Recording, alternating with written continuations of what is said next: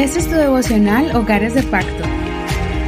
De Dios para ti. Espero que estés fortalecido, espero que estés recibiendo las bendiciones de Dios en este momento. Vamos a continuar con nuestro devocional y hoy le corresponde al capítulo 10 del libro de Josué.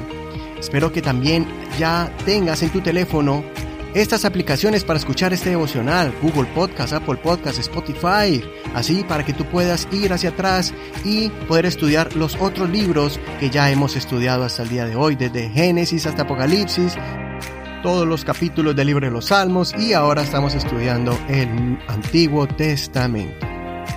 Muy bien, vamos entonces a estudiar el tema de hoy que es, el título es Saca a esos reyes y no los dejes entrar. Josué capítulo 10, versos 7 al 19, versión Reina Valera actualizada 2015.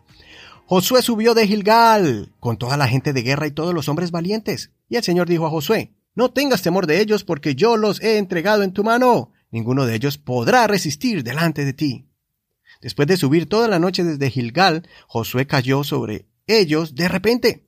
El Señor los turbó delante de Israel y los hirió con gran mortandad en Gabaón los persiguió por el camino que sube a Bet Jorón y los hirió hasta Aseca y Maqueda. Y sucedió que cuando iban huyendo de los israelitas por la bajada de Bet Jorón, el Señor arrojó desde el cielo grandes piedras sobre ellos hasta Aseca y murieron.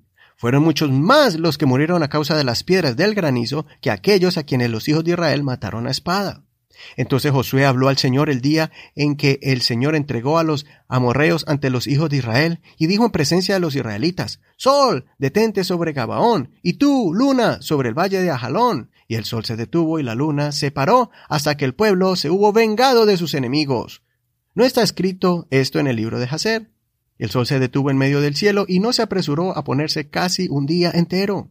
Nunca hubo un día semejante ni antes ni después de aquel día, cuando el Señor escuchó la voz de un hombre, porque el Señor combatía por Israel. Luego Josué y todo Israel con él volvió al campamento en Gilgal. Los cinco reyes huyeron y se escondieron en la cueva de Maqueda, y le fue dicho a Josué que los cinco reyes habían sido hallados escondidos en la cueva de Maqueda. Entonces Josué dijo, hagan rodar grandes piedras a la entrada de la cueva y pongan hombres junto a ella para que los guarden. Pero ustedes no se detengan, sino persigan a sus enemigos y hiéranles la retaguardia. No los dejen entrar en sus ciudades, porque el Señor su Dios los ha entregado en su mano. Hasta aquí la lectura de hoy. No olvide leer todo el capítulo completo. Este es uno de los eventos bíblicos más sorprendentes que se encuentran en la Biblia. El Señor ve que cinco reyes se juntaron para pelear contra Gabaón por haber hecho pacto con Israel y ellos llamaron a Josué para que los defendiera. Josué sale al encuentro de estos reyes amorreos y los ataca, porque el Señor le confirmó que se los daría en sus manos. La batalla fue tan larga que ya estaba anocheciendo, y Josué sabía que en la noche ellos podían huir. Era vital la luz del día para poderlos vencer y que no se escaparan los reyes. En ese momento, Josué hizo una oración que nadie había hecho. Pidió que el sol y la luna se detuvieran y Dios hizo el milagro de extenderle la luz del día para que pudieran detener a sus enemigos y derrotarlos. Humanamente es imposible, pero para Dios no hay nada imposible. Y después de este evento quiero que miremos la estrategia de guerra de Josué.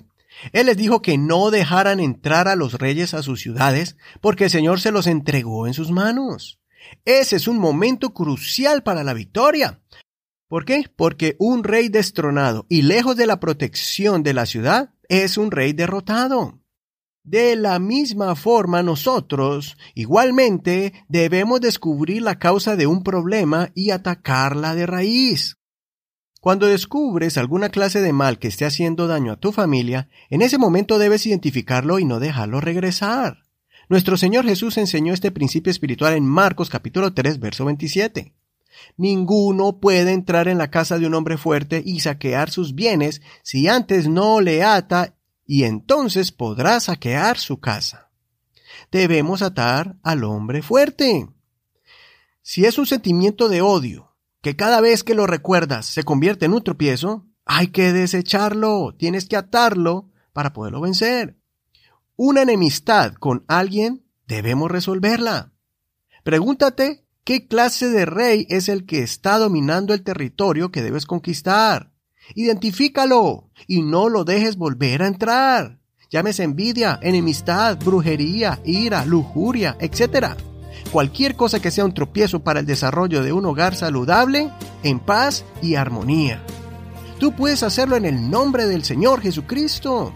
Dios te revelará el rey, el nombre de ese rey, de eso que te está estorbando y atacando. Él te dará el nombre de ese enemigo que hay que destronar. Hazlo con valor y de forma decisiva. Haz un plan de ataque y vénselo y después no lo dejes volver a entrar. Hasta aquí la reflexión del día de hoy. Soy Eduardo Rodríguez. Que el Señor te dé la victoria sobre el hombre fuerte. Muchas gracias por escuchar este devocional, también por compartirlo con todas tus amistades. Si tienes una cuenta en Facebook, puedes buscar nuestra página como Hogares de Pacto Devocional. Hogares de Pacto Devocional. Y no solamente puedes compartirlo, pero también puedes leer las notas de este programa. Si tienes un amigo que solo entiende inglés, ahí está la traducción en inglés. Y también está el enlace, el link que te enviará directamente a este podcast, a este audio en la internet. Gracias a todos que por medio de sus oraciones y sus ofrendas podemos seguir llegando a muchas familias para que escuchen estos mensajes y los hogares sean fortalecidos. El Señor te bendiga en este hermoso día. Mañana seguimos con el siguiente capítulo y una nueva reflexión que fortalecerá tu corazón. Bendiciones. Este es un ministerio de la Iglesia Pentecostal Unida Hispana El Reino.